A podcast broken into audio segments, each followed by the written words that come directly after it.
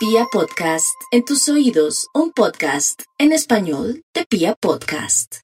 Los Tauro de cumpleaños, les deseamos lo mejor, esperamos que sea el asidero de una nueva era, de un tiempo lleno de luz, de bendiciones y de grandes soluciones. Por ahora que están de cumpleaños es como si el universo acogiese sus energías y les llevase por los mejores entornos. Lo primero son las cargas familiares, las grandes responsabilidades que pretenden asumir en ese sentido.